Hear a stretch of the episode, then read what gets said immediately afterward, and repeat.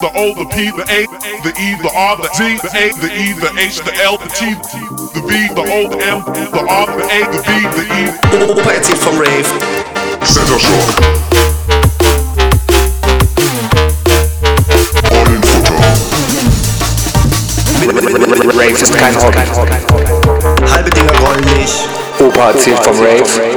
Moin Moin und herzlich willkommen zu Opa erzählt vom Rave. Da ist sie wieder, die Stimme. Moin. Ja, ja gerade haben wir noch viel geredet, jetzt weiß ich wieder nichts. Ähm, moin, Johannes, erstmal. Moin, das Stichwort war Feierabend und wir haben eigentlich eine für uns besondere Aufnahmezeit. Let's go. Ja, es ist halt äh, direkt nach der, äh, nach der Arbeit und ich bin auch ein bisschen verpeilt und hängen geblieben, weil wir nämlich nach der Arbeit noch äh, eine Dreiviertelstunde Tischtennis gespielt haben. Weil ihr Aha. wisst ja, Work-Life-Balance ist sehr wichtig auf der Arbeit und deshalb sp- spielen wir jetzt immer Tischtennis oder Basketball. Also von daher bin ich ein bisschen angeschlagen. Weil du auch geschlagen wurdest? Nee, nein, das nicht. Geschlagen werde ich nicht. Okay. Ähm, dann ja, moin Christoph, ich komme auch aus dem Feierabend. Das ist jetzt hier so die Besonderheit für diese Folge jetzt. Aber wir sind erstmal über zwei Sachen glücklich. Erstmal, dass wir weiter Podcast machen. So ist es. Lange, lange war es still. Genau. Und dass wir beide hier kaputt nach unserem Feierabend sitzen können. Das Ja. finde ich auch was Schönes. Hatte ich lange nicht. Und ich finde, wir haben auch dieses Mal, haben wir es, also mit der ersten Folge und dieser Mhm. jetzigen Folge haben wir eigentlich so echt so wirklich so zwei Brücken. Einmal die komplette New School von Leuten, Mhm. die noch ziemlich jung sind, Mhm. zu der, ich will jetzt nicht sagen Old School, aber zu alt gedienten, erfahrenen Veteranen, will ich sagen, ja? Oder Johannes? Damit sprichst du auch schon auf unseren Gast an, oder? So ist es. Okay, ich habe mir auch eine Brücke überlegt, wie wir den reinholen können. Deine finde ich aber auch sehr gut.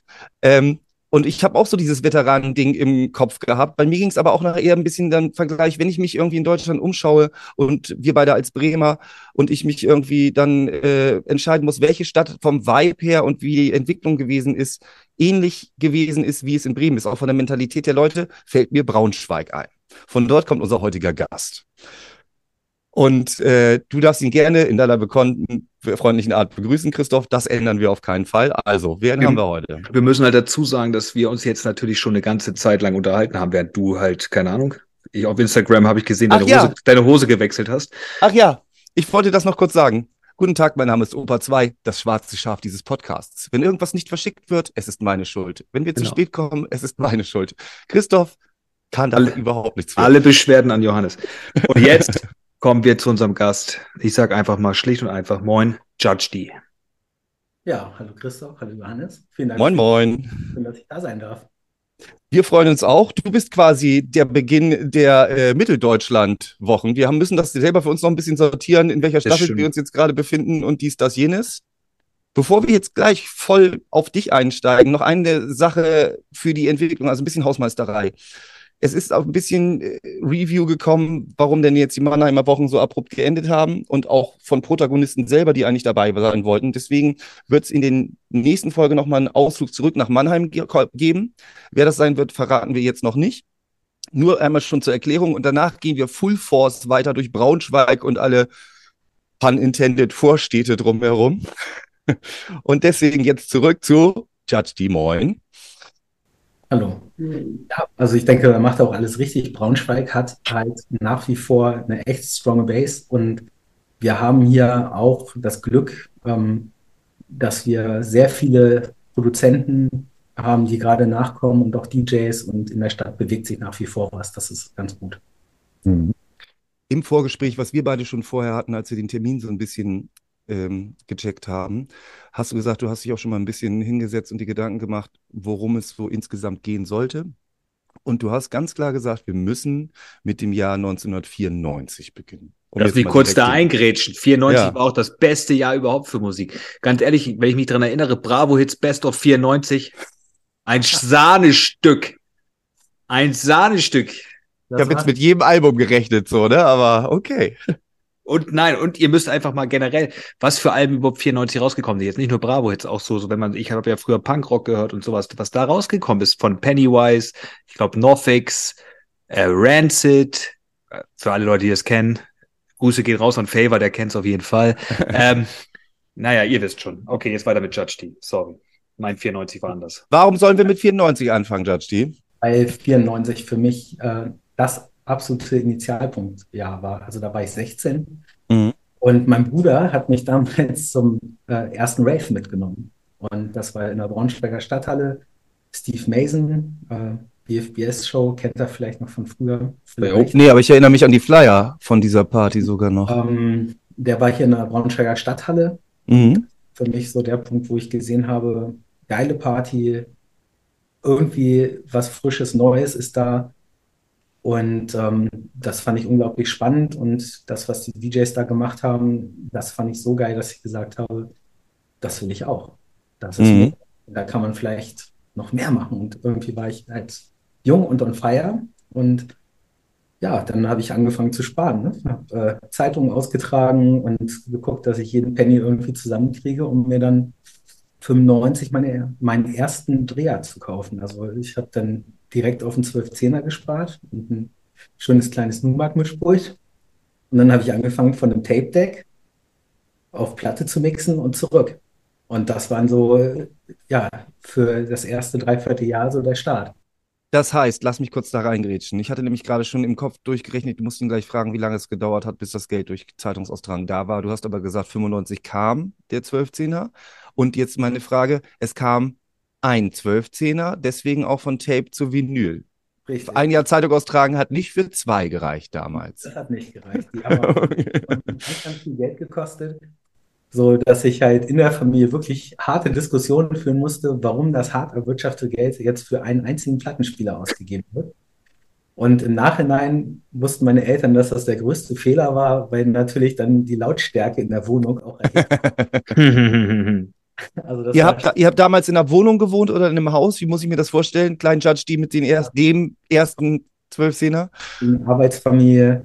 Mein Vater hat immer für die Familie alles erarbeitet und gegeben und meine Mutter hat sich liebevoll um die Familie gekümmert. Grüße gehen raus. Grüße gehen raus. Und, äh, von daher, das, was musikalisch äh, kam, musste ich mir alles erarbeiten. Und das Mhm. war auch gut so. Ich habe das von meinen Eltern gelernt, dass man, wenn man was möchte, dafür auch was tun muss und dass Mhm. einem nicht geschenkt wird. Und dann ähm, habe ich das dann halt auch so umgesetzt. Mhm. Bewusst oder unbewusst in dem Alter. Ja. Und was ich mich eben schon gerade gefragt hatte, der erste Rave Steve Mason. Steve Mason ist ja nun jetzt nicht der Roughneck Junglist, für den er, ne, also da ist er für anderen Sound bekannt. Da muss ja irgendwo ein Übergang stattgefunden haben. Ja. Waren die Tapes, die gemixt wurden, dann schon Breakbeats oder Jungle oder wie ging das da vonstatten? Ja, da war alles so ein bisschen dabei. Also ich habe halt angefangen, es gab halt einen Plattenladen, nee, zwei Plattenläden gab es in Braunschweig sogar. Mhm. Ähm, gab den Record Store und gab äh, Sweat Records. Sweat Records äh, war im Prinzenpark, ist jetzt eine kleine Pizzeria drin. Da kann man eigentlich gar keinen sagen, dass da mal ein Plattenladen drin war. Aber das Heißt sie jetzt auch Sweat Pizza? Weil, nee, nee, Sweat Pizza nicht, aber äh, innen drin ist es bestimmt recht sweaty, denn wenn der Ofen ausläuft, dann möchte ich da, glaube ich, nicht arbeiten. Okay, so eine Pizzeria also. Ja. Okay. Nein, da, ähm, ich habe halt vorzugsweise Detroit Techno und äh, House und Elektro aufgelegt. Ein Purist. Und da habe ich angefangen. Das war halt äh, echt mein Ding. Und ähm, habe da auch schon erste Auftritte gehabt. Ich hatte damals einen Kumpel, ich muss überlegen, Marco hieß der, der hat mir im C1 auf dem Braunschweiger Bohlweg, da war ganz früher mal eine Volksbank, die war pleite, dann ist ein Club reingegangen und ähm, eigentlich mitten in der Stadt. Und da durfte ich dann im Café die ersten Male so auflegen. Das heißt schon äh, richtig straight Business in dem Moment, weil ich hatte jetzt gerade wieder den Gedankenfunken, ah ja, wird so Jugendzentrum oder ähnliches gewesen sein, war Club und Rave dann richtig sofort. Äh, Café, Club, genau, also ein, ein richtig großer Club, wo halt ein Café dran war. Ich habe dann natürlich nicht die Abend- und Hauptzeiten bekommen, aber konnte da schon mal spielen und hatte dann auch ja, Glück, halt die passenden Leute zur rechten Zeit auch kennenzulernen, die dann das, was ich gemacht habe, ganz gut fanden. Du warst zu dem Zeitpunkt, wenn ich das jetzt so im Kopf weitergesponnen habe, das muss ja nach 95 kurz danach gewesen sein, das heißt, du warst 17. Ja, genau. Ich äh, war halt noch nicht 18. Ich muss auch dazu sagen, dass ich halt mit äh, meinen zarten 16 Jahren damals schon äh, sehr lange die Nächte unterwegs war und mich in den Braunschweiger Clubs rumgetrieben habe. Welche Und- Braunschweiger Clubs gab es zu dem Zeitpunkt noch, die uns vielleicht auch so für Leute, die mal zu euch mit dem Zug gefahren sind, um Hirnzellen zu kaputt zu machen? Der hieß früher Line und dann hieß er Coca und äh, dann hieß er Brain. Ah, okay, über den Club reden wir. Genau. Und äh, da gab es halt damals auch echt coole DJs, die da gespielt haben. Mhm. Und ähm, wo ich halt gerne hingegangen bin, gab halt zu dem Zeitpunkt viel Techno, viel House. Und ja, dann kam Ende 95 für meine DJ-Freunde halt die schreckliche Wende, wo ich mich dann ein bisschen abgewandelt habe. Da kamen nämlich so ein, zwei Drum-Bass-Releases raus. Welche waren das? Entschuldigung, sorry, ich muss direkt reingrätschen. Als Initialpunkt war für mich ganz klar Alex Reese, Feel the Sunshine. Mhm. Und äh, das Album, was damit dranhing, sowie ähm, Pulp Fiction, war halt das Bassmonster, was du bis heute spiele ich den Tune und der ist halt einfach mächtig. Und Du siehst es an meinem Grinsen, ich weiß sofort, was du Christoph, Christoph weiß auch, was du meinst. ähm, für mich auch, also das war das, was irgendwie mit dem Metalheads-Logo verbunden wird und jeder Mhm. genau weiß, wenn die Bassline reinkommt, die durch den Körper geht bei der passenden Anlage. Das Mhm. vergisst man so schnell nicht. Ja, und ähm, es gab halt auch vorher immer schon so mh, Alben, die halt einem das musikalisch angetan haben. Also ich hatte damals einen DJ-Freund, Nitwit hieß der, Heiko Heinkelen, der hat mir damals äh, ein Album Grüße gehen raus. Hä? Hängt er jetzt? So, momentan stockt er momentan ein kleines bisschen, genau. Überbrücken wir das Ja. Ganze mit sinnlosem Gelaber, was du nachher rausschneiden kannst, weil ich kann ja sowas nicht. Wie immer halt, ja. Ich werde es dann schon machen. Wir wollen die am Samstag Weißt du, eine- die Folge. Aber warum jetzt Eben, hängt eine Sache, die mir noch auf. aufgefallen ist, ja, wir warten mal einfach ab, bis er zurückkommt. Eine Sache, die mir im Vorfeld noch eingefallen ist, Christoph. Ich hatte eigentlich auch noch in der Einleitung sagen wollen, woran liegt es denn wohl, dass bei diesen beiden Städten von der Größe her der Einwohner eine ähnliche Entwicklung stattgefunden hat, was so eine Rave-Szene angeht und was auch, sag ich mal, die Dynamik in so einer Szene angeht, weil liegt es vielleicht bei diesen Welche beiden beiden Städten Städte daran, meinst du denn? Braunschweig und Bremen, liegt es bei beiden Städten daran, aber dass nicht gleich Städten, groß. au- naja, ungefähr. Ich sag Bremen ist doppelt so groß wie, Braunschweig, mindestens. Ich wollte nicht darauf hinaus, dass wir jetzt wieder irgendwie Pimmelvergleich machen. Es geht um, ne? auf den Tisch. Wir reden hier nicht über Ruhrpott, wir reden hier nicht über Metropole, irgendwas, wir reden über Braunschweig und Bremen. Okay. Und das, was ich meinte, war, liegt es eventuell daran, dass beide einen ähnlichen Background, was Arbeiterstädte angeht und Autostädte angeht, haben? Hört ihr nicht? Ja, jetzt hören wir dich wieder. wieder. Er ist wieder da. Guck mal, Johannes, wir können deine Frage jetzt einfach links liegen lassen. Also, weiter geht's mit Judge D. Schreibt die Antwort auf meine Frage in die Kommentare, wenn Christoph Ja. das hier jetzt ignoriert. Opa erzählt vom Rave auf Instagram mit. AE. Okay, wo war ich stehen geblieben? Ähm, ja, es gab halt schon eine Drum-Bass-Szene in Braunschweig, aber die war sehr, sehr klein. Und ähm, dazu musste man auch sagen, dass ich nicht zur ersten Reihe der Drum-Bass-DJs in der Stadt gehörte, sondern dass es da halt Leute gab, wie jemand, den ihr unbedingt nochmal in den Podcast einladen müsst. Und werden, wie du Und- schon weißt. Das ist der Jeff Smart. Ach so, den wissen wir noch nicht. Ja, dafür danke schon mal, danke für den Tipp. Dafür nehmen wir schon viele Fragen vom Ende vorweg. Denn der hat in Dresden, äh, glaube ich, auch sehr, sehr viel bewegt. Mhm. Und was viele nicht wissen, das ist ein Braunschweiger. Und äh, der ist 92 nach Dresden runtergezogen. Missionieren von Braunschweig aus quasi.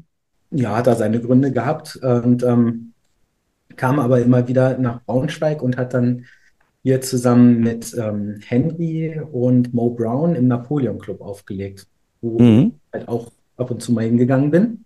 Das Mhm. war schwierig, weil das immer donnerstags unter der Woche war. Ich wollte gerade eben auch schon sagen, als du den Satz ge äh, gedroppt hast, so ja, ich gehörte da natürlich nicht zu den ersten drei irgendwie, wo ich gesagt habe, tu kein Wunder mit 17 oder wie alt du da gewesen bist. Ne? Bitte mal don't äh, judge, äh, don't be so hard to yourself, so. Aber bitte weiter im Text. Don't Ja, judge yourself. Gab es halt Sorry. Stations halt in Braunschweig, äh, in Café Tasse im Keller und so weiter. Da gab es halt so erste Drum-Bass-Partys, wie gesagt, mit Jeff Smart, Bazooka Joe, Royalty, das äh, ist ein DJ gewesen von State of Departments, einer recht erfolgreichen Hip-Hop-Rap-Crossover-Gruppe aus Braunschweig. Äh, und King Size Slim, das waren so die Urbereiter aus Braunschweig eigentlich. Mhm. Boah, man muss ja sagen, dass Braunschweig ja aber auch immer eine krasse Musikszene hatte halt, ne? Kam die Such a Search, die waren doch auch in den 90ern mega erfolgreich und die kamen doch auch aus Braunschweig, oder? Ja. Insgesamt der ganze Pott da unten, du hast ja jetzt auch noch in Hildesheim um die Ecke, hast du ja nun auch noch eine, wie heißt es hier noch, äh, wie heißen die Jungs noch hier, wo der eine Henning irgendwas? Sag mal eben schnell, die kommen auch von da. Also es gibt grundsätzlich da unten bei euch in der Ecke, die fallen als äh, Local natürlich noch viel mehr ein. Ich habe im Vorfeld aber auch noch drüber nachgedacht. Grundsätzlich eine umtriebige musikalische Ecke da bei dir, ne?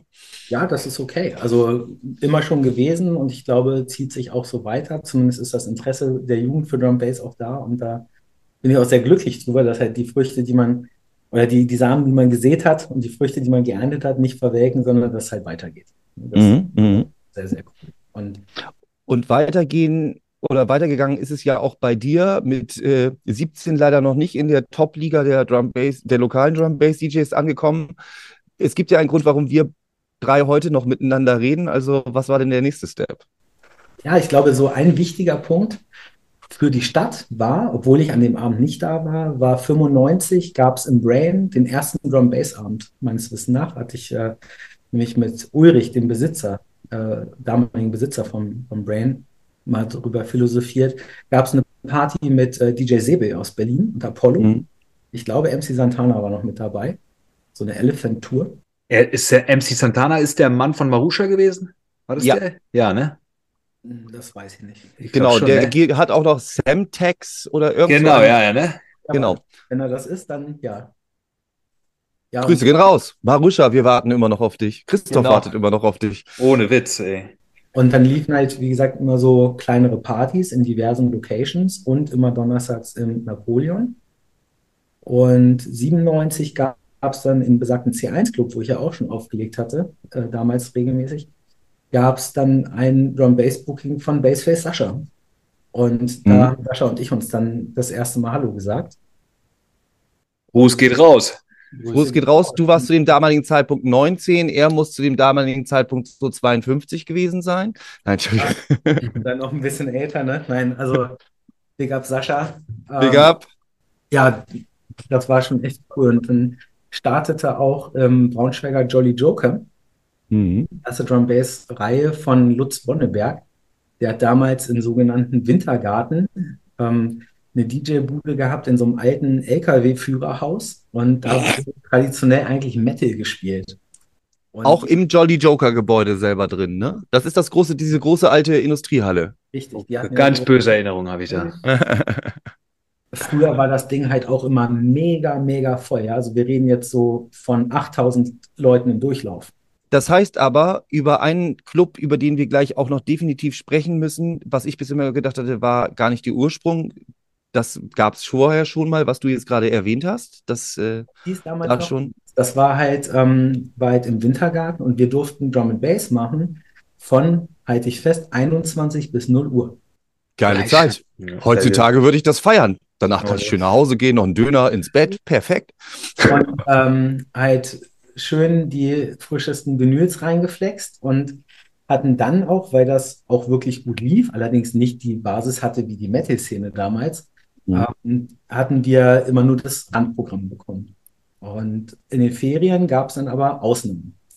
Und da das auch immer populärer wurde, weil das, was wir da gemacht hatten, auch gut war, denke ich mal, ähm, durften wir davon immer mehr machen. Und das war für mich dann halt auch Antrieb zu sagen, okay, ich habe meine Platten von Hardwax und von, von, oh Gott, wie hieß es, Soul Trade aus Berlin immer bestellt und habe selber auch dann angefangen, in einem Plattenladen in Braunschweig zu arbeiten, bei Sweat Records. Und ähm, später, als die insolvent waren, allerdings nicht aufgrund meiner Bestellung, äh, auch im Record Store, ähm, ja, habe ich dann halt geguckt, dass man da halt die frischesten Vinyls auch an Land zieht. Und das war mit Auslöser, dass ich mit meinem guten Freund Nico 98 nach Grüße gehen raus.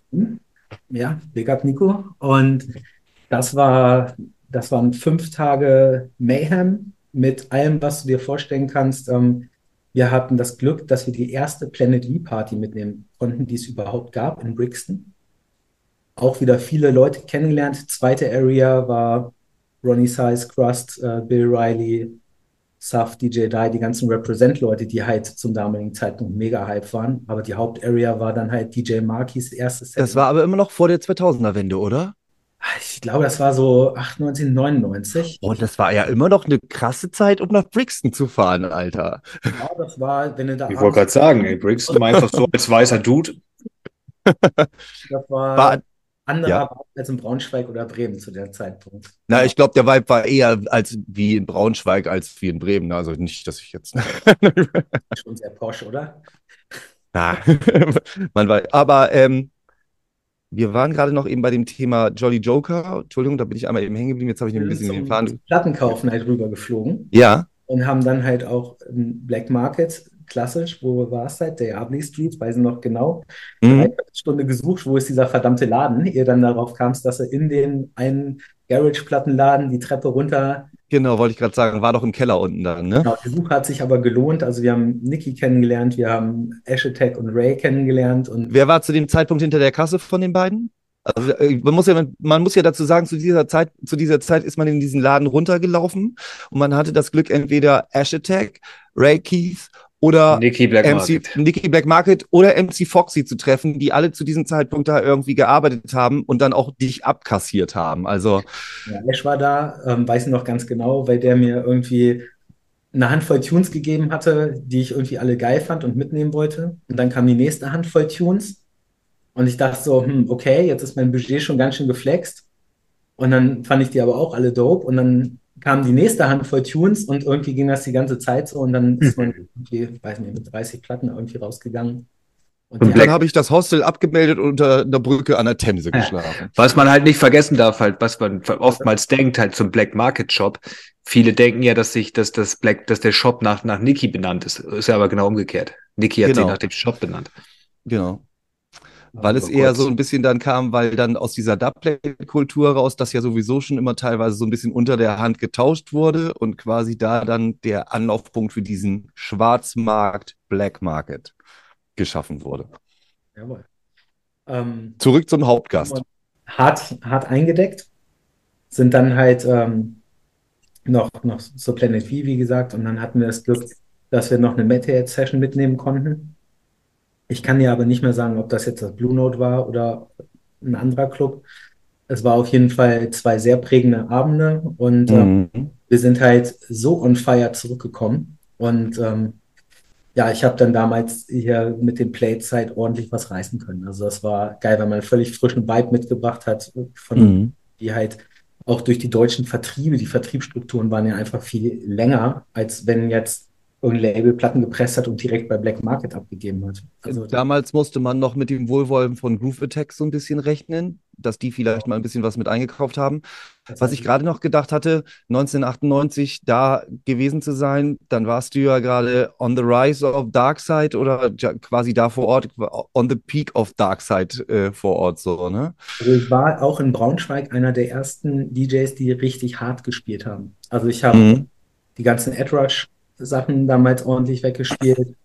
Ähm, Virus Recordings hatte gerade die ersten Releases, Mhm. das so recht im Hinterkopf habe, so die Zeit etwa. Und ähm, Man muss das auch mal ein bisschen ein, la- tut mir leid, dass ich dich gerade kurz unterbreche, aber auch einfach für die Zuhörer, dass wir es mal ein bisschen auch einfach einordnen.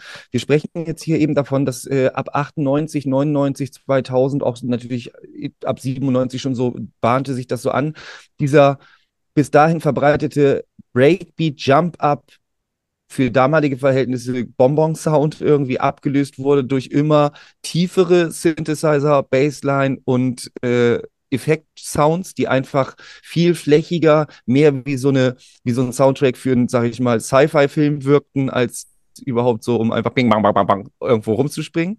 Und äh, da warst du gerade, sag ich mal, zur richtigen Zeit am richtigen Ort, wie ja, das den Anschein hat, ne? ja, das war der Wahnsinn. Also ich war eigentlich immer auch Vertreter vom klassischen Bristol-Sound, will ich mal sagen. Mhm. Mhm. Aber das war dann so die zweite Schiene daneben. Ja, also wenn es so 97, 98 die Prägung durch Represent und diese Innovationen, die damals mit den Sounds einhergehen, gab, so war das dann ein Jahr später, anderthalb Jahre später, die, der nächste, wo London zurückgeschlagen hat. Mhm. Dann halt Produzenten wie Optical, äh, Dillinger und äh, Matrix, J-Magic und so weiter da doch sehr, sehr viel Ja. gemacht haben. Also es war, Ja. war eine richtig äh, dope Zeit, die halt auch einfach innovativ war. Also es war alles frisch, die Sounds waren frisch und ähm, damit konnte man dann natürlich begeistern. Und 98 war auch hier für Braunschweig ein unglaublich krasses Jahr. Ähm, es gab, ich glaube, 93, 94 gegründet von Mark Hausen, Big Up Mark. Wir sehen raus. Groß. Äh, die haben die Valhalla Skatehalle aufgemacht in Wolfenbüttel. Und ähm, da gab es dann auch. Valhalla, nur eben nebenbei, eine legendäre Skatehalle. Leute Alter, sollten das googeln. ich bin da mal Valhalla. Ich bin da mal hingefahren, Alter. Das Für ein. Konzert von Cypress Hill? Nein, nein, nein, ich bin da hingefahren zum Skaten tatsächlich. Pass mal Okay. auf, Alter. Wir haben schon die ganze Zeit gebufft, Alter. Und dann sind Ja. wir angekommen in Braunschweig. Wir sind mit einem scheiß Wochenendticket gefahren. Alter. Ihr wisst, wie lange das gedauert hat mit einem scheiß Wochenendticket. Vor allem von Rotenburg-Wümme nach Braunschweig, Alter. Ey, ich glaube, wir waren dreieinhalb Stunden, vier Stunden einfach unterwegs halt. Ja, dann kommen wir an in. Braunschweig. Pass auf, wir steigen aus in Braunschweig. Ja, äh, sorry, die Halle ist heute zu. Alter! Burger King gegangen, Burger geholt, gebufft, wieder zurückgefahren. Aber war das die Halle in Braunschweig schon oder noch in Wolfenbüttel? Ich weiß, es muss so 98 gewesen sein. Muss schon die Zeit gewesen sein. Nee, ich glaube, das war dann schon Braunschweig, oder nicht? Bei in Braunschweig das war eine Ecke später, aber das Datum kann ich dir nicht sagen. Also Nee, ich nee, ich das- glaube, das- das- na, ich das- glaube, 97 war Abriss Valhalla Wolfenbüttel wegen Brand oder irgendwas. Nee, Ja. nee, nee. Also das muss um 98 gewesen sein, weil da weiß ich noch ganz genau, da kam nämlich, ähm, gab es eine Drum-Bass-Party mit Shy FX Oha. In Wolfenbüttel. Oh, muss ich Ja. mal schwer direkt, bei dem Namen muss ich mal direkt schwer einatmen. Oh, Scheiße. Das war halt echt äh, auch ein sehr äh, einprägsamer Abend, weil ich Wie muss ich mir das, Entschuldigung, wie muss ich mir das denn vorstellen? Also guckt gerne mal auf Google nach, Valhalla Skatehalle in Wolfenbüttel. Ihr werdet Fotos finden, wie das, oder Videos finden, wie das Ganze da angeordnet gewesen ist. Wie muss ich mir denn zwischen diesen ganzen Mini-Ramps und so weiter und den, wo war denn da die Party? Die war halt einfach mittendrin und äh, Wie da wurde geil. aufgebaut und eine Anlage und dann hat ShyFX, also habe ich im Vorprogramm gespielt, dann hat ShyFX gespielt und dann äh, ist leider der DJ nach ShyFX äh, nicht mehr in der Lage gewesen aufzulegen. Grüße gehen raus. Ich gehe raus, ich sage es jetzt auch nicht mehr. Ähm, Du weißt aber noch, wer es war. ein guter Freund von mir. Ja, ja, selbstverständlich. Sehr gut. Und habe dann mit meinem damals äh, sehr, sehr guten Freund Sebastian, DJ Wicked, ähm, RIP, ähm, als letztes Abends halt aufgelegt und mega Spaß gehabt. Und irgendwann kam halt die Sonnenstrahlen durchs Fenster oben rein und das war einfach legendär. Also das, da hat äh, Mark Hausen, nochmal Big Up, äh, wirklich was ganz, ganz Dickes aufgezogen gehabt. Mir fiel gerade währenddessen, während du erzählt hast, noch folgende Frage ein. Wir haben jetzt gerade gesagt, wir sind im Jahr 98. Also Christoph, ich muss aber eben gerade sagen, eine der wenigen Folgen, wo wir uns hier wirklich schön von 94 chronologisch vortasten, ne? keine liebe großen es. Sprünge, richtig gut.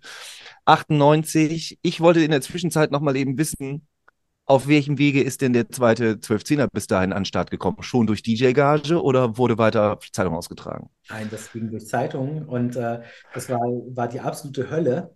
Denn du dir vorstellen kannst, ähm, wenn du anfängst, Platten zu kaufen, ähm, besteht das Leben aus Toastbrot und äh, Krümel-Eistee. Zu der damaligen Zeit. Egal, ob man bei seinen Eltern wohnt oder nicht, das hat damit nichts zu tun. ja, man muss halt irgendwie halt Für die, El für die Eltern gab es das Gleiche. zu Hause aufgezogen. Und ähm, zum einen hatten die Eltern nicht mehr äh, Lust auf die Musik zu Hause und zum anderen hatte ich mit 18 ganz andere Dinge im Kopf, als mich mit meinen Eltern auseinanderzusetzen. Nice. Und äh, so ist das Leben, genau, bin ich raus und ähm, stand dann auf eigenen Füßen. Und nach einem Jahr haben wir uns dann auch wieder sehr, sehr gut verstanden und äh, dann war die Welt wieder in Ordnung. Ja, aber 98, also war auch super prägend für mich, weil ich denke, es muss so 98, 99 gewesen sein. Da gab es für mich musikalisch die, die nächste Elevation. Da war nämlich durch berufsbedingt, mein Onkel ist nach Ratingen gezogen, hat dort gearbeitet und dann bin ich in den Genuss meiner ersten Popcom gekommen. Und Wow. ähm, auf dieser Popcom war damals Talking Loud Labelnacht Ja. Mit Oh, das war dann also, genau, 98 ist die ähm, legendäre Zeit von Viva 2 gewesen, wo so Drum Bass und ähnliches dann mal halbwegs in Mainstream-Fernsehen gezeigt wurde, wenn man das mal so sagen sollte. Das war nämlich der Moment, wo das auf der Popcom, Popcom ist damals eine Messe in Köln gewesen für Popkultur, Musik und ähnliches, was man heute mit der, wie heißt diese eine Gamer-Messe in Köln? Gamescom. Was man, was heute die Gamescom ist, war früher die Popcom in Köln. Man beachtet die Namensähnlichkeit. So, bitte weiter. Ja, und äh, da gab es unterm Bahnhof in der Location, ich kann den Namen nicht mehr sagen, gab es halt die Talking Loud Labelnacht. Alle Kölner, hier Kate, sag an, Alter. Wie heißt die Scheiße Genau. unter der Brücke? Was mit alter Wartesaal oder so? Vielleicht. Nicht, dass Ich doch, nein, ich glaube, alter Wartesaal. Du bist, glaube ich, schon genau richtig. Aber wir lassen uns das von Kate Lone verifizieren. Ja. Kate, ich bitte dich darum, auch wenn wir uns noch nicht kennen, äh, Pick up nach Köln oder Brian, Grüße gehen raus. so, meldet euch, sagt Bescheid, ob das stimmt. Ähm, da war Party mit J.S. Peterson, äh, DJ Crust mit Dynamite und For Hero mit Orchester. Heftig. Und For Hero hat damals äh, das Two Pages Album gedroppt, was für mich nach wie vor ein absoluter musikalischer Meilenstein ist. Also Dego und Mark Mack sowieso unglaublich musikalisch und wer die Hip-Hop-Sachen von Mark Mack nicht kennt, der hat sehr viel gute Musik verpasst. Von daher, ähm, ja, für mich sehr, sehr prägend und auch dann wieder so ein leichter Switch im Sound, weil ich dann von dem ganz harten, sehr darken Sound, den ich dann schon äh, doch schon sehr hart innig hatte, äh, wieder ein bisschen Richtung dieser Bristol-Ecke und tieferen London-Ecke gekommen bin. Und ähm, ja, 99 haben wir dann auch im Jolly Joker das erste Mal einen Engländer. Wobei jetzt muss ich noch mal kurz zurückgreifen. Ich habe 98 habe ich eine Residency angefangen Mhm. äh, in der Lulu Bar. Und das war der erste, die erste Braunschweiger Drum Bass Residency für mich, die am Wochenende, äh, ich glaube, jeder erste Freitag im Monat war es, wo ausschließlich Drum Bass gespielt wurde. Und das gab es vorher noch nicht in der Stadt. Und das, äh, Wenn man von Lulu Bar hört, dann habe ich jetzt auch ein Bild vor Augen. Wir haben ja eine sehr, sehr gute Folge aufgenommen mit DJ Fresh aus äh, Nürnberg, die ich leider vergessen habe, der nämlich auch ausführlich darüber gesprochen, die ich leider versaut habe, die ausführlich darüber gesprochen hat, wie so das Auflegen in der Bar und ähnliches. Christoph lacht sich tot im Hintergrund. Die. Wie das, genau, wie das, wie das Auflegen in Bars abläuft. Was muss ich mir denn vorstellen, wenn man in der Bar auflegt? Das heißt, du hast da aber rumgestanden und die Leute haben währenddessen am Kaltgetränk genippt oder? Völlig falsch. Da, der Name wurde übernommen. Lulu Bar war früher eine Christoph, beruhig dich. Ja, also richtig mit Table Dance und allem drum und dran. Und die waren irgendwann pleite oder mussten zumachen oder wurden zugemacht, ich kann es nicht sagen. Und dann sind da vier Jungs rein und haben angefangen, dort Partys zu machen. Donnerstags Punkkonzert, freitags Drum and Bass, sonnabends Techno.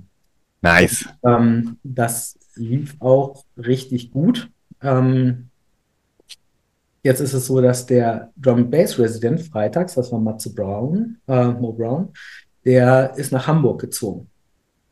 Und dann kamen die halt darauf, dass sie halt mich als Nachfolger haben wollten. Da hat äh, besagter DJ Nitwit von früher mich halt, der mich auch mitgeprägt hat, äh, ja, mit reingebracht, vorgestellt und dann konnte ich dort quasi als Drum Bass Resident halt äh, mich austoben und habe damals eine gute Freundschaft zu Sebe und Apollo nach Berlin äh, entwickelt. Die waren dann auch regelmäßig zum Auflegen mit da und auch mit, mit äh, Jamie White als MC und Santana. Und dann haben wir auch 98 den ersten Engländer nach Braunschweig geholt. Das erste UK-Booking, das war damals DJ Kane von Okay, Progressive Renegade Hardware. Ich war halt in dem härteren Sound drinne. Ich wollte gerade sagen, das heißt also hart auf die Fresse. Ich habe jetzt die ganze Zeit so schon wirklich ein bisschen an der Kamera gehangen, so welcher Name kommt, welcher Name kommt. Aber Kane hätte ich jetzt als, am, am, als letztes erwartet. Nice. Renegade Hardware war damals ein Name. Ne? Also da Ja, natürlich, aber selbst wenn man das so sieht, war Kane dafür immer noch auch. Das wäre, ich habe mich jetzt, um es kurz zu machen, ich habe mich jetzt sehr gewundert, dass das damals da eure erste Wahl war, dann irgendwie einen UK zu buchen. So. Ich hätte jetzt eher gesagt, da wären irgendwie hier eher gehyptere Ne- Namen zu der Zeit.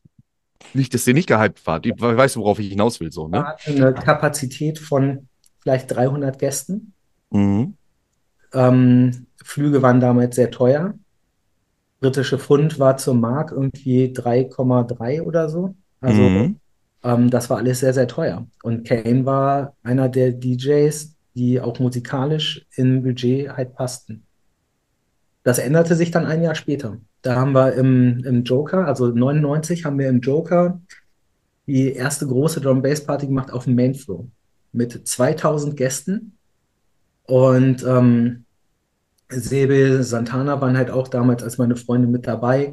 Ähm, dann hatten wir in der zweiten Area einen DJ, den darf ich nicht unerwähnt lassen, weil ich damals mit dem auch guten Austausch hatte und der heute einfach das musikalisch so weit gebracht hat, dass ich da ganz, ganz doll den Hut vorziehe. Das war früher Beatmaster Lenny und heutzutage Oliver Kolecki. Und Ach, krass. Grüße gehen raus. Äh, Grüße gehen raus. Der hat äh, zusammen äh, damals auch mit Björn Störich, ähm, der für mich im Übrigen der erste MC auch war, äh, der auch auf Steel for Talent gesigned ist. Ähm, die haben halt da in der zweiten Area Musik gemacht. Und das war damals schon musikalisch super, was die Jungs gebracht haben. Und unser erster UK Mega-Headliner hat uns auch echt viel Freude eingebracht. Das war nämlich DJ SS. Und ähm, Nice. mit dem hatte ich dann auch lange Jahre ein super Verhältnis oder bis heute ein gutes Verhältnis. Ähm, es gab auch noch die lustige Anekdote, die will ich nicht unerwähnt lassen, ähm, dass die lokale Antifa damals zur Party kam Ah. Ich kann es mir vorstellen, ja. und ähm, unbedingt diesen Auftritt von diesem DJ SS verhindern wollte oder zumindest erstmal gucken wollte, was da los war. Und ähm, ich habe mich sehr darüber gefreut, das Warm-up zu spielen, war eh schon nervös wie Stier. Das erste Mal vor 2000 Leuten in einer großen Halle mit springenden Nadeln, wenn einer zu schnell die Treppe rauf runter lief zur Bühne und äh, wirklich nicht den besten äh, Gegebenheiten zum Auflegen. Und dann steht da noch so ein 50er Pulk an der Seite, schwarz und guckt grimmig. Und äh, als sie dann aber selber gesehen haben, was DJ SS äh, für eine Person ist, äh, haben dann alle zusammen gefeiert. Also das war schon äh, witzig, einprägsam, kann ich bis heute mit einem Lächeln im Gesicht äh, mich dran zurückerinnern.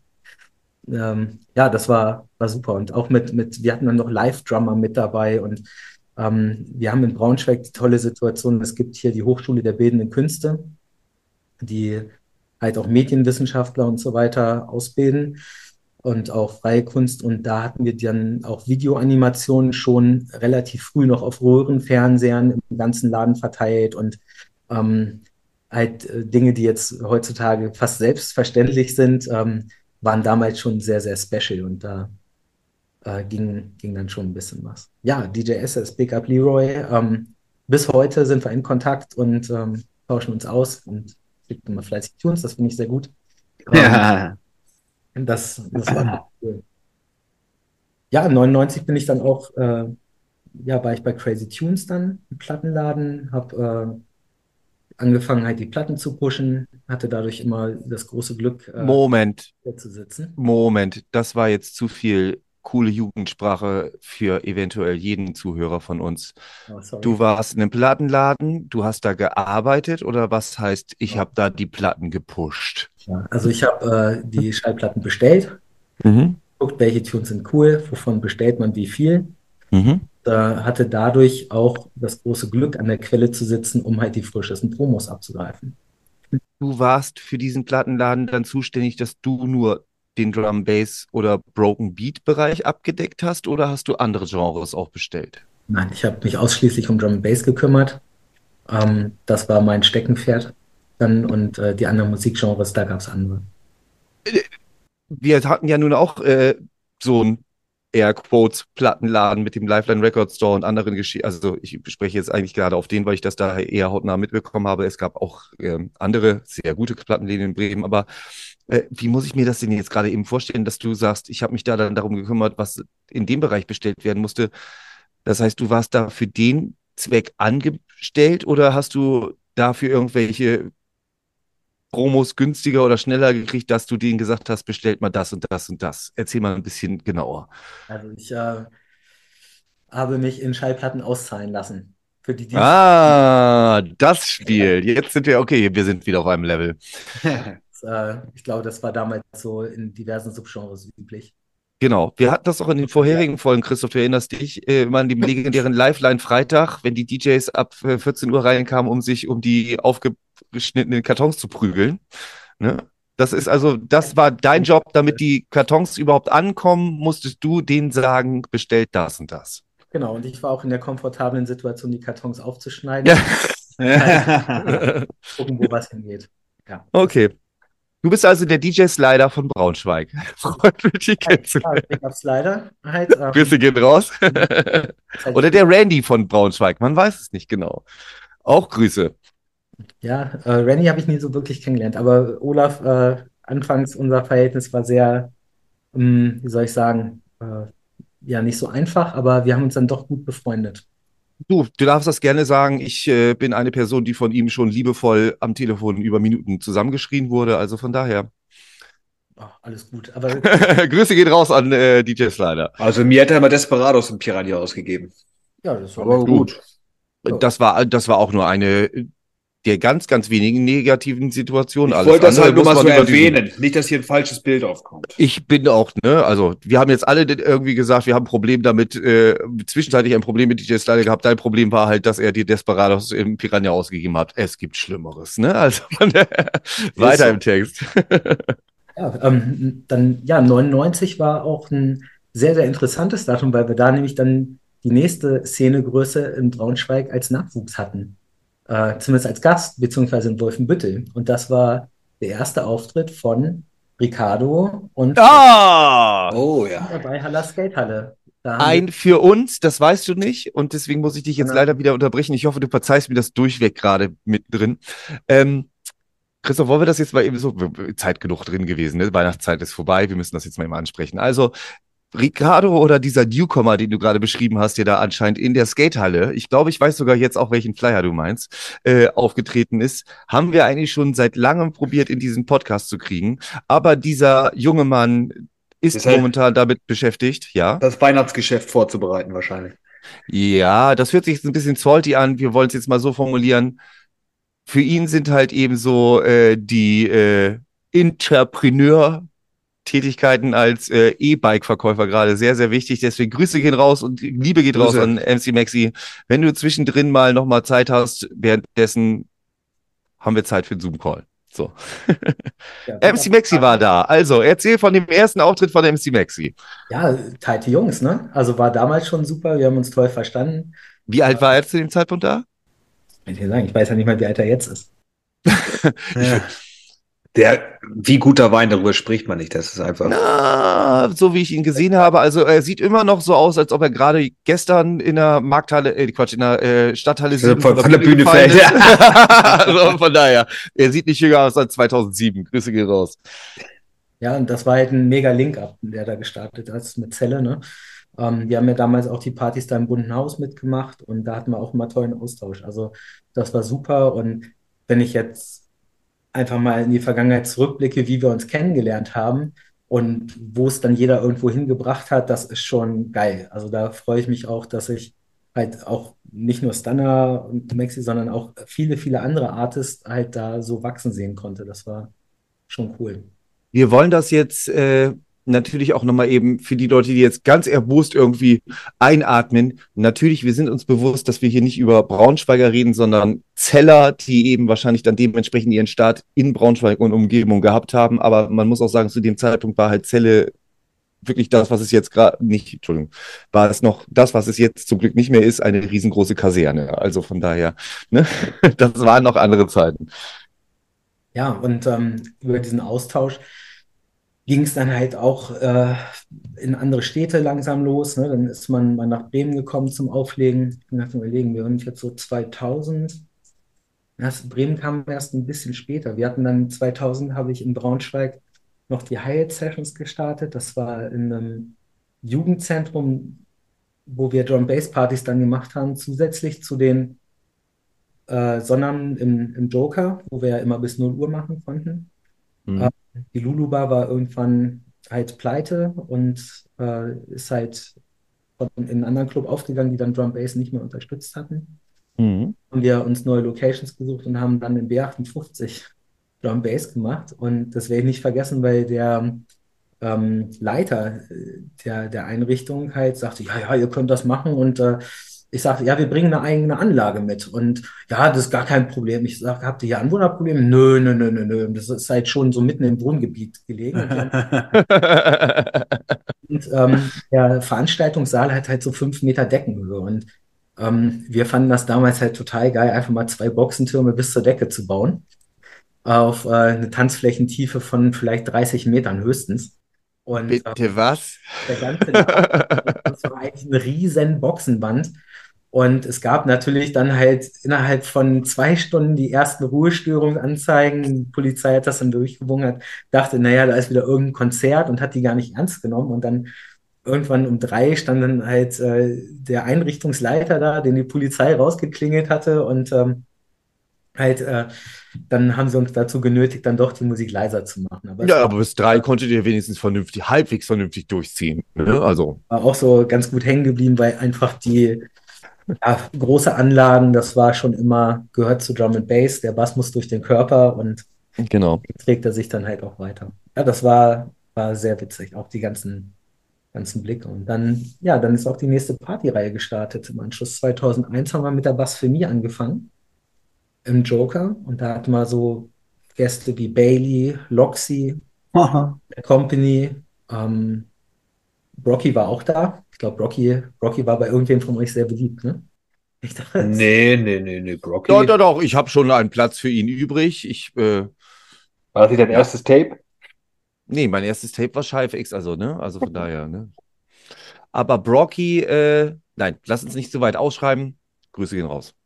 Ja, also ich kann dazu nur, nur sagen, ich bin auf Brocky sehr, sehr gut zu sprechen. Nicht nur, dass ich, Wir auch, wir auch. Das soll nicht so Ja, rüberkommen. also so soll ja- aber ich äh, halte es mal in die Kamera. Ich habe es Johannes vorhin schon gezeigt. Brocky hat mir dazu verholfen. Und das war mein erstes Music House da Played. Ah. Tunes von Scheif X und den Pascal Represent VIP VIP. Oh, krass. Und ähm, das sind halt Dinger, die, ähm, da hat man sich jahrelang die Finger nachgeleckt und die kannst du auch heute noch nicht kaufen. Pass auf, jetzt kann ich eben kurz einen Satz sagen, den äh, ich immer schon mal sagen wollte. Ja. Leute im Podcast werden das jetzt gerade nicht mitbekommen. Nur die Patreon-Supporter werden das exklusive Videomaterial bekommen, Onlyfans. in dem die OnlyFans-Supporter, in dem Judge, die jetzt gerade das exklusive Dubplate-Cover gehalten habt. Schreibt uns gerne an für Zugangsmöglichkeiten. Ab 1999 könnt ihr gerne mal. So, Entschuldigung, bitte weiter. Das ist gut. Und das war halt, also habt ihr jetzt auch gehört, die Namen, das waren halt doch schon wieder auch härtere, härtere Ja, Dinge. Ähm, kam es dann 2001, also ein Jahr später, hatten wir dann im Wintergarten, Moment, müssen wir überlegen, hm, da hatten wir DJ Flight, Ostern war das. Mhm. Und DJ Flight hat damals, ähm, die war damals mit Dillinger zusammen. Und DJ Flight kommt halt aus dem Umfeld Metalheads, Rainforest und ähm, hat damals die ersten Markus Intellects Tunes mitgebracht. Rest in Peace. Und Mhm. das war der Game Changer. Ich meine, die, die Frau, der musste man noch zwei Paletten hinstellen, damit sie an die Decke Und ähm, die hat dann einen Sound da gespielt, das war von einer anderen Welt. Also dieser neue Liquid Sound, aber kombiniert dann halt immer wieder mit den Dillinger Tunes und anderen Metalhead-Geschichten, Big Up Flight. Das war der Wahnsinn und hat mich dann auch wieder so beeindruckt, dass ich meinen Sound in diese Richtung mit verändert hatte.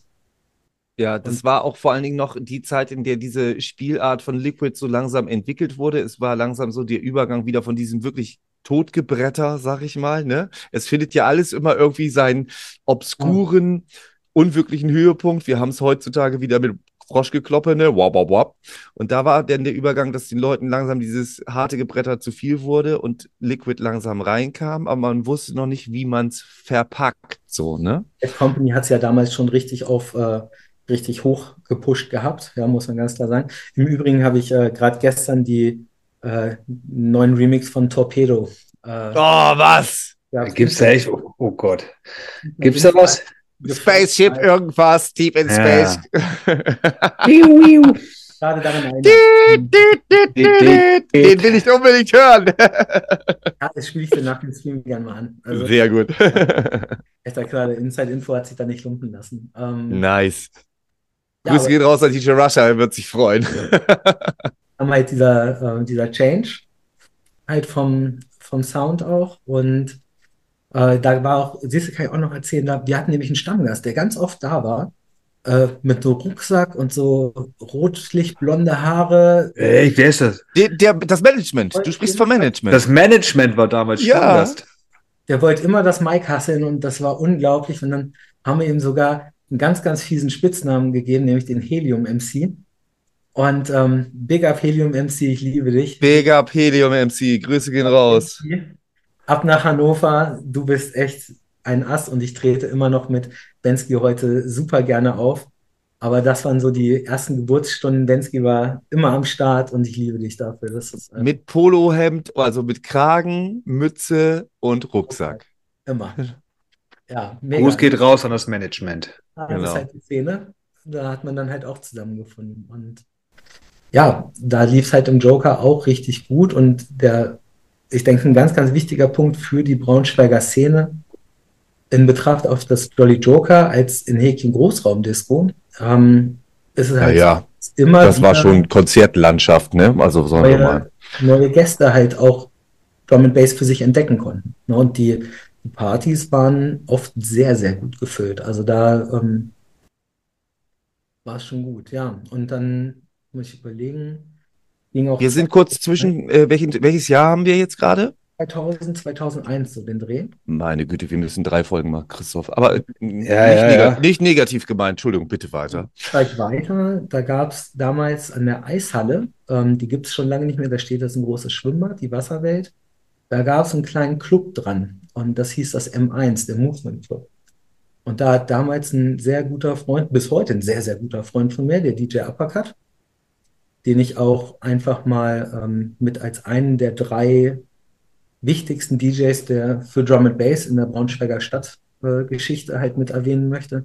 Der hat damals äh, im M1 die Various Partys gestartet und da waren halt unter anderem DJ Wicked äh, mit am Start, er selber, meine Wenigkeit und auch jemand, der später dann noch groß in Erscheinung treten sollte, nämlich DJ Triple T. Als Grüße gehen raus. Grüße gehen raus, bis bald. Bis bald. da haben wir dann halt äh, angefangen, auch gute Partys zu organisieren, zu machen. Das war äh, ja ein weiterer Schritt. Und 2002, währenddessen muss man sagen, aber da müsst ihr Nummer zwei der wichtigen DJs, äh, nämlich den Lüde, mal fragen, Big Up Lüde. Ähm, der hat dann nämlich ja auch schon, der ist ja auch schon super lange aktiv im Brain immer seine äh, Nächte mitgehabt. Und 2002 Anfang 2002 hatte ich dann zusammen mit DJ Wicked auch eine monatliche Residency im Brain und hatte da auch am 16.08., das weiß ich noch, den Flyer habe ich mir nämlich rausgesucht, eine Smoking Drum vs. Machine Labelnacht veranstaltet mit Säbel, Bassface, Sascha und Killer Me. Und das war so der Punkt, wo Sascha und ich dann wirklich eine enge Freundschaft hatten seitdem. Wir haben uns vorher noch mal in Berlin irgendwo getroffen, das kann ich zeitlich nicht mehr einordnen, bei Säbel damals im Studio. Und da haben die Jungs die fetten Beats geschraubt und ich habe mir die Duds abgeholt zum Dubplate-Cutten. Das war, äh, ja, war witzig. Und so haben wir halt, also muss ich dazu sagen, Sascha und die sind wirklich gut befreundet. Und ähm, das hat sich da über die Jahre entwickelt. Also ist jetzt auch schon über 20 Jahre. Wahnsinn. 2002 mit der Residency im Brain Club mit, mit Wicked, Smoking Drum, Labelnacht hatten wir. Ähm, 2002 war ein ultra krasses Jahr. Also, wie gesagt, diese Vertiefung der Freundschaft mit Sascha ist was, was mich bis heute halt geprägt hat. Ähm, 2002 gab es auch den ersten Kontakt meinerseits nach Bremen oder meinen ersten Auftritt in Bremen äh, auf der Street Parade. Vision Oh. Parade. Ja, Vision Parade, ja. Vision Parade. ähm, da gab es nämlich einen Wagen von, äh, von Lifeline und dann gab es noch einen zweiten Wagen. Und da hat ein Braunschweiger MC, äh, MC Hitman, äh, hat Big Up Olli, äh, hat Big up, Grüße gehen raus. einen ganz wichtigen Meilenstein eigentlich geschaffen, ohne dass er selber vielleicht weiß. Und zwar ähm, hat er damals Triple T war mit dabei und er hat Gary Kay auf den Wagen gebucht aus England. Das muss dann aber eine der, die zweite oder dritte Vision Parade gewesen. 2002 etwa gewesen sein. Ich 2002 war die erste auf jeden Fall. Ja, Da gab- da da war gab's- Gary G- Da gab es den Hammer auf jeden Fall, ne? Das war der. Okay, vielleicht kommen wir gleich noch zu dem, was ich gerade im Kopf habe. Erzähl bitte weiter. Ja, und ähm, die, die lustige Anekdote war, dass natürlich auf dem Wagen ordentlich gefeiert und getrunken und äh, gemacht wurde, was man macht, um halt sich exzessiv gehen zu lassen. Und ähm, Eulenfuttergang, Big up. was dazu führte, ist, dass Gary Kay am Ende dieser Parade einfach da stand und keiner mehr da war. Und ähm, dann haben damals Tribute und Uppercut ihn mit nach Braunschweig mitgenommen. Und äh, so haben, wenn ich das so recht in Erinnerung habe, Triple und Gary sich kennengelernt, die ja später dann halt mit den Random Concept Partys doch noch eine sehr, sehr erfolgreiche Geschäftsbeziehung aufgebaut hatten. Und mit diesem Namen haben wir eine kleine Brücke und ein Spoiler geschaffen für Folge 2 mit DJ Judge. Die. Wir wollen nämlich jetzt so langsam eben einmal in die Verabschiedung kommen, weil wir uns für heute, für die Feierabendsendung, ja, wir wollen das hier in relaxed durchhalten. Wir müssen noch über zwei, drei Sachen reden. Hatten wir gerade noch in der kleinen, wahrscheinlich nicht erwähnten Pause, die ihr gar nicht mithört, einmal besprochen. Äh, wir haben uns im Vorfeld darauf geeinigt, dass wir sowieso eine zweite Folge machen wollten und mit dem äh, Namen Random Concept, den du jetzt gerade nochmal gedroppt hast, ähm, würde ich gerne jetzt hier auch eben einmal eben stoppen und jetzt in die, Lot, äh, in die Lobhudelei dir gegenüber übergehen und dann noch ein bisschen Hausmeisterei machen, weil das, was du gerade angesprochen hast, machen wir in der zweiten Folge mit dir. Wir können uns jetzt live on air quasi mal eben drauf einigen, wann wir dich wieder hören auf Opa erzählt vom Rave. In, äh, am Sonntag kommt die Folge mit dir. Für alle, die es jetzt gerade hören vielleicht ein bisschen übernächtig von der Dreamland kommen, Grüße gehen raus. Wir haben ein Foto von dir gepostet 2012. Das heißt, da kommt auch noch einiges an Thema.